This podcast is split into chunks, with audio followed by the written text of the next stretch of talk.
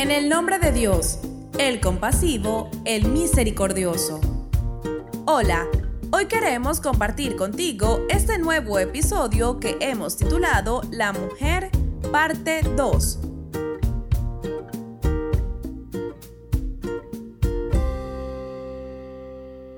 Todas las ideologías y sistemas de creencias que se fundamentan en lo trascendente y en la ética humana abogan en teoría por el bien y la dignidad del hombre y la mujer, pero en la práctica es algo que no se da de manera total en ninguna parte del planeta.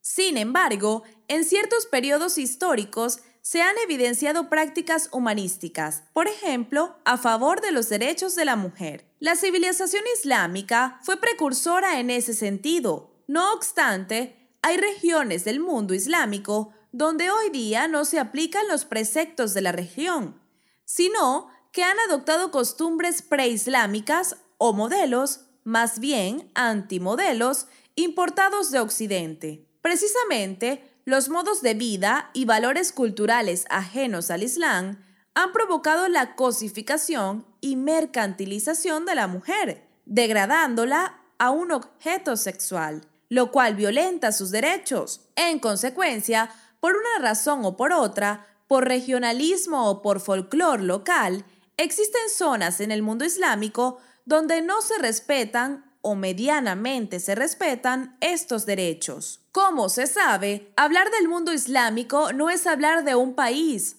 o de una región en particular o de un pueblo en particular, sino que esa comunidad musulmana está conformada por muchos pueblos en muchas regiones del planeta. Por esta razón, cuando afirmamos que estas desviaciones suceden en determinadas zonas, queremos dejar claro que su práctica no puede ser generalizada ni atribuida a la religión en su totalidad, sino que se trata de un comportamiento asumido por una parcialidad de ese enorme conjunto humano.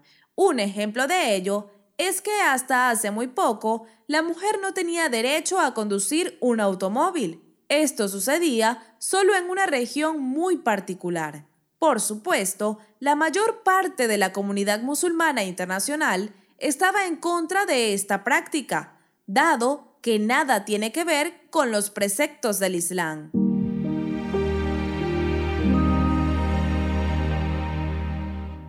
Todas esas cuestiones importadas de otros lugares del planeta y que se han instituido en el Medio Oriente, sobre todo en las sociedades islámicas, son cuestiones que nunca existieron en esa región, por lo menos no en el Islam como religión, porque su objetivo siempre ha sido velar por los derechos de la mujer, derecho a su propio sueldo, derecho a votar, derechos políticos, a estudiar, cuestiones que ya estaban solucionadas desde la ideología misma y que en la práctica contó con épocas de gran esplendor, aunque se han venido apagando desde hace un siglo aproximadamente. Sin embargo, gracias al mismo Islam, se están rescatando para bien de todos los musulmanes y musulmanas del mundo. Hay tres ámbitos que nos permiten conocer la dimensión humana de la mujer, el individual, el familiar y el social. En cuanto a la familia, hay grupos que afirman estar a favor de los derechos de la mujer, pero en realidad lo que hacen es anular ese rol de una manera exagerada. En cambio, el Islam considera a la familia como la célula básica de la sociedad, no por cuestiones o conceptos que hayan sido importados de otras sociedades, sino que dentro de la misma religión existen orientaciones al respecto. El Sagrado Corán, por ejemplo, menciona la unión familiar que establecen el marido y la mujer, y dispuso entre ambos, entre vosotros dos, cariño y compasión. El cariño y la compasión no son precisamente los valores que busca reivindicar Occidente.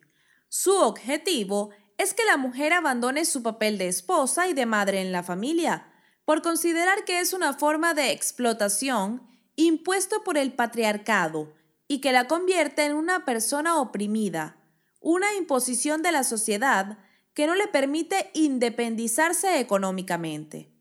Esto está muy alejado de la realidad, porque no se puede circunscribir algo tan fundamental como la familia a ese aspecto tan material como lo es lo económico, cuando el fin es procurar la verdadera dicha, la eternidad del ser humano.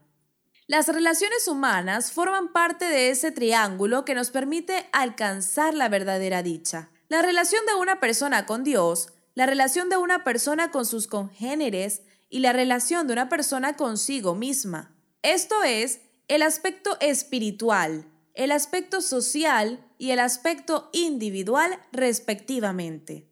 Al tener en cuenta esto, podemos hablar con propiedad acerca de los roles que desempeñan las personas en la sociedad. El hombre, la mujer, los líderes, los niños.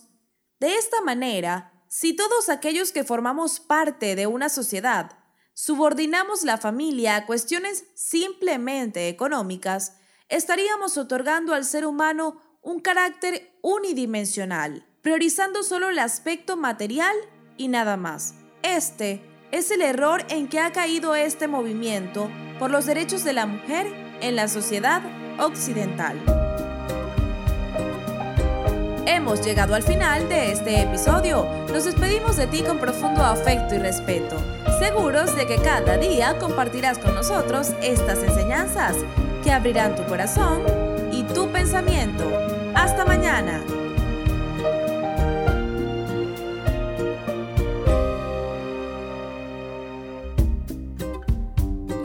Suscribirte a Fátima TV. Es muy sencillo. Solo debes incluir nuestro número en los contactos de tu teléfono móvil.